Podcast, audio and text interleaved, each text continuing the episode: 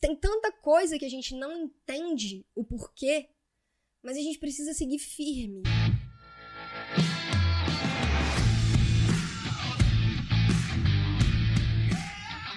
Seja muito bem-vindo, seja muito bem-vinda a mais um episódio do podcast Papo Cabeça.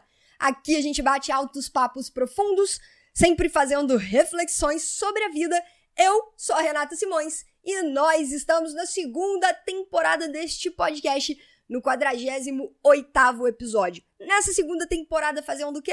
Reflexões acerca de filmes, minisséries, documentários, palestras, peças de conteúdo que nos auxiliem na nossa jornada, no nosso processo de autoconhecimento e desenvolvimento pessoal, construção de uma versão melhor de nós mesmos. Essa semana, toda semana a gente separa uma peça de conteúdo diferente, e o que está norteando as reflexões da nossa semana é esse filme, A Sociedade Literária e a Torta de Casca de Batata. E hoje a gente vai falar sobre uma cena bastante interessante quando a gente para para pensar nas coisas que a gente entende e nas coisas que a gente não entende.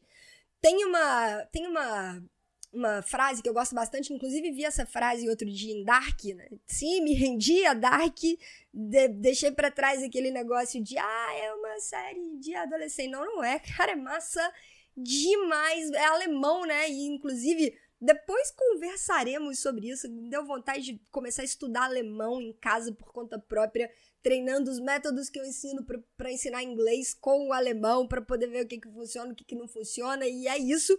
E o que é que me despertou essa vontade? Assistir uma série. Eu nunca na minha vida tinha tido vontade de aprender alemão. Eu tive vontade de aprender francês, eu, eu fiz curso de espanhol, me viro no espanhol, não sou uma pessoa, ah, você fala espanhol fluente, não, eu me viro, fiz curso durante um tempo e tal, me viro, Agora, de aprender mesmo, sentar e falar assim, ah, agora eu vou aprender uma outra língua. Inglês, espanhol já foi, eu vou aprender uma outra língua. E o que me vinha em mente era sempre o francês.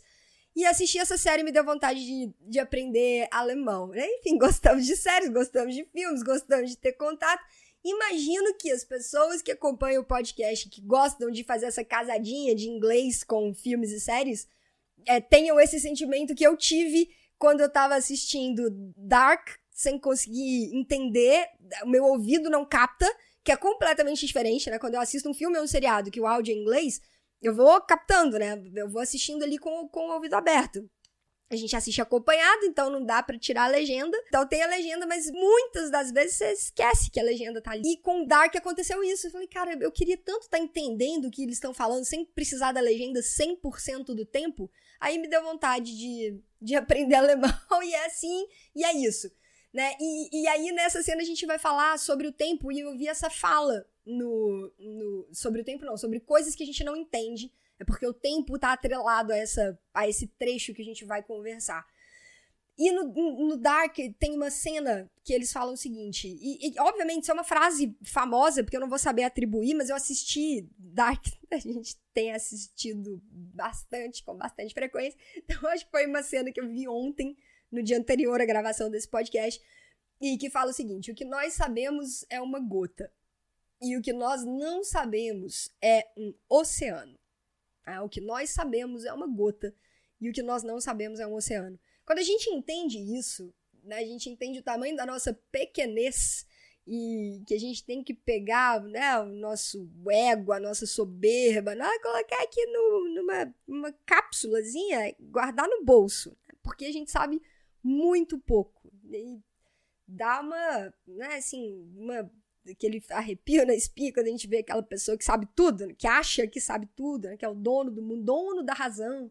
Né, a ideia ou o posicionamento da pessoa é, é o certo, porque é o melhor do mundo, porque a pessoa sabe tudo. Enfim, sabe uma gota diante de um oceano de coisas que a gente não sabe. E, e a gente vai usar essa cena para poder continuar nessa reflexão, que é uma cena que é a seguinte: Cara, aconteceu a história do filme, né? E dentro da, da trama ali do filme tinha uma menina, uma pessoa, uma mulher chamada Elizabeth, que era uma mulher que, cara, ela queria fazer as coisas de um jeito diferente e ela carregava um negócio, né? Uma, de, de, humanidade, de ajudar outras pessoas, de viver a vida intensamente, isso era muito forte nela. Muito forte. As relações humanas eram muito importantes para ela. Tanto que foi ela que teve a ideia do jantar e de reunir todo mundo para que as pessoas se atinassem e percebessem o que era verdadeiramente importante na vida e o que elas estavam de fato, do que elas estavam de fato sentindo mais falta, né, diante daquilo tudo que elas estavam vivendo. E enfim, a Elizabeth era uma pessoa diferente. Ela, inclusive, teve um caso com um soldado alemão. Desse romance nasceu a Kit, né? Ela teve uma filha. E ela ajudava pessoas que ela não deveria, bem entre aspas, bem entre aspas, né? Segundo o, as pessoas que dominaram os alemães, o governo, seja lá o que for, ela não deveria ajudar aquelas pessoas que, elas ajudar, que ela ajudou. Claro que ela deveria ter ajudado. Né? Eram outros seres humanos que estavam sendo tratados como escravos ali naquela ilha, tendo que trabalhar dia, noite, noite e dia na construção, na construção de, de fortes, na construção de barreiras, na construção. E enfim, ela ajudou uma dessas pessoas e ela acabou sendo presa e levada por causa disso. E todos ali ainda alimentavam a possibilidade da Elizabeth estar viva, né? E de que um dia ela fosse voltar, que ela fosse retornar para a ilha. E todos, porque como ninguém sabia o que, que tinha acontecido com ela, ninguém tinha notícia dela, ninguém conseguia se corresponder com ela, todos alimentavam a ideia de que um dia ela fosse voltar. A Juliet, que era noiva do Mark, né? O Mark era o homem da sociedade. Conversaremos sobre isso nesse tipo podcast, episódio de amanhã ou no de sexta-feira, não tenho certeza ainda. Inclusive, hoje é quarta-feira, né? E aí, hoje é quarta-feira, já tá lá no Instagram divulgado o filme ou documentário.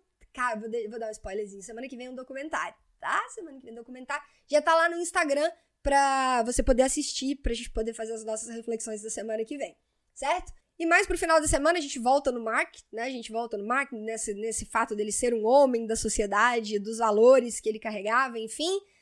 Mas ele tinha muitas influências, né? Então o Mark tinha muitas influências, conhecia muita gente tal, e a Juliet acabou pedindo ajuda para ele para tentar ver se ele conseguia notícias da Elizabeth, né? O que, que tinha acontecido com ela, qual era o paradeiro dela, onde que ela estava, se eles conseguiriam talvez resgatá-la e trazê-la de volta para casa. Né? E aí ele, obviamente, vai atrás, atende o pedido da, da noiva, da Juliet, vai atrás de notícias e tal, e ele encontra as notícias, que era a última notícia que o pessoal da ilha estava esperando, né? Que a Elizabeth estava morta, que ela tinha sido baleada e desencarnou. Enfim, e aí eles estão nessa cena, na mesa, lá na ilha, todos na mesa, e a Juliet reuniu todo mundo para poder contar que o que, que tinha acontecido, né? O, o, Mark chega na ilha, levando as notícias, o que que tinha acontecido, e eles se reúnem para Elizabeth, enfim, é, explicar para todo mundo o que, que se passou, o que, que aconteceu e as notícias a respeito da Elizabeth. E aí tem o seguinte diálogo entre os personagens, né? A senhora Mulgrew, ela é, a Juliet dá a notícia. E aí a senhora Mulgrew pergunta: "Você tem certeza disso?" Né, que era aquela senhora que tinha a Elizabeth como uma filha, né? Porque a filha dela tinha falecido, né, durante a guerra, grávida inclusive, né, que era uma dor enorme que a senhora Mulgrew carregava e aí, desde então, e como a filha dela e a Elizabeth eram muito amigas, ela, desde então, tinha a Elizabeth como uma filha, né? Como uma segunda filha. E aí, depois, ela acabou sendo levada também, né? Então, ali a gente tem uma história de muitas perdas dolor, dolorosas, difíceis de, de, de, de conseguir ir curando ao longo da vida. Não impossíveis, mas, é, enfim, né? Dores muito grandes. E ela pergunta: Você tem certeza disso? Quando a Juliette dá a notícia. Né? E aí a Juliette começa a explicar o que, que aconteceu. Ela foi baleada. Né? Dizem que ela tentou salvar uma menina que estava apanhando. Então, cara, a gente vê que essa, essa era a Elizabeth.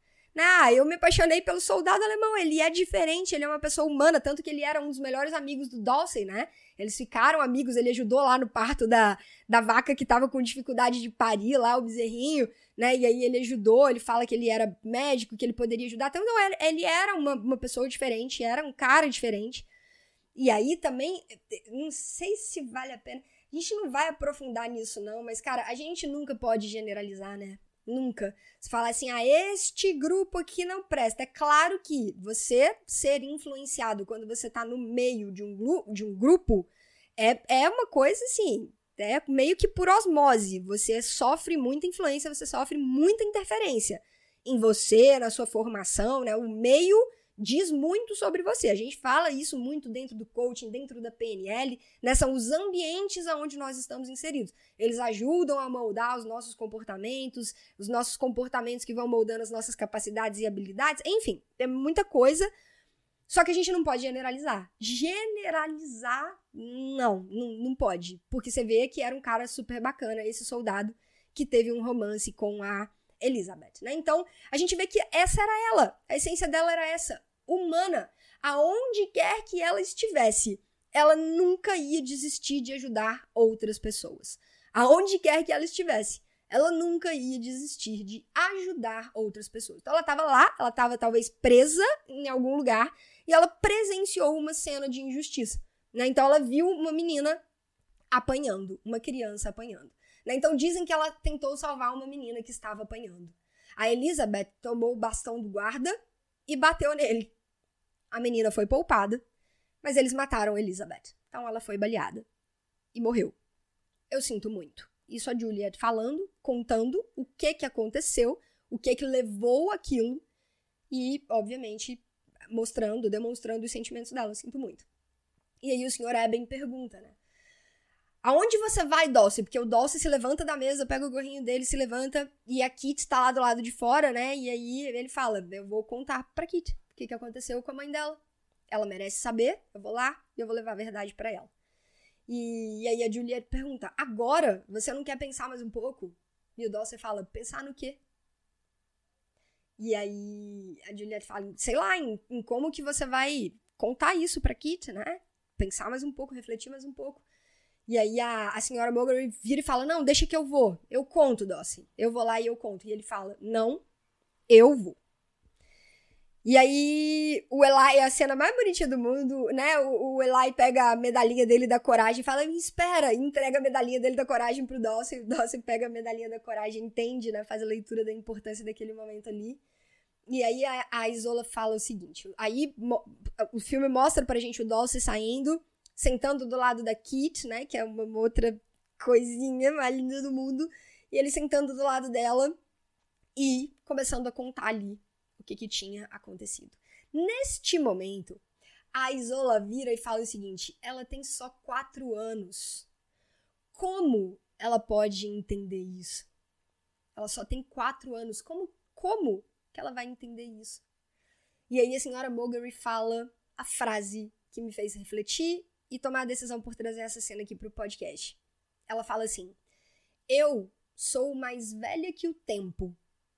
Inclusive, essa é a nossa dica de inglês de hoje, é um comparativo. Né? Quando você tem uma coisa e você vai comparar com outra coisa. Então, a senhora Mulgrew e o tempo. E aí ela faz uma comparação em relação a ser velho. Ela em relação ao tempo. Uma coisa em relação à outra. Essa é, é a forma comparativa no inglês. Canal do Telegram hoje com essa cena da fala da senhora Mulgrew, certo? Muito bem, eu te espero lá. O link tá na descrição do vídeo do YouTube ou na minha bio lá do Instagram, arroba Renata Simões Yellow Black. Continuando, a senhora Mulgrew fala: Eu sou mais velha que o tempo e eu não entendo nada. Nada. E ali ela começa a chorar. E aí fica a reflexão que eu, que eu gostaria muito de fazer junto com vocês e convidar vocês para fazer essa reflexão, que é a seguinte, cara, um, primeiro, né, vão ser, vão ser duas vertentes aqui pra gente refletir. Primeira delas, é, não importa, não importa o quanto que a gente domine ou entenda uma determinada situação, por mais desafiadora que ela seja, se a gente precisa levar a verdade para alguém, mesmo que esse alguém seja uma criança, a verdade sempre deve prevalecer. A verdade sempre deve prevalecer. Então, ok, ela tem quatro anos, como que ela vai poder entender isso? Como a forma como a gente conta pode ser diferente, pode ser numa linguagem diferente, pode ser com elementos que ajudem ali a criança talvez a, a construir aquela história verdadeira do que aconteceu, né, dentro dos recursos que a criança tem para poder lidar com o fato, né, no momento e tudo mais, mas a verdade sempre deve prevalecer, não importa.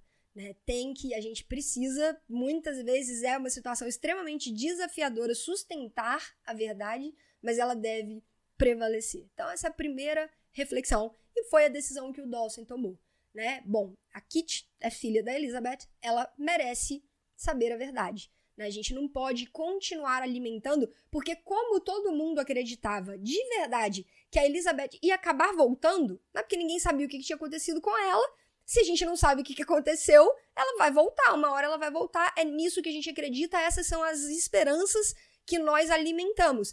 E era isso que eles passavam pra, pra Kit. Né? Olha, sua mãe te ama muito, né? Ela, ela não tá aqui, ela foi levada, mas ela vai voltar.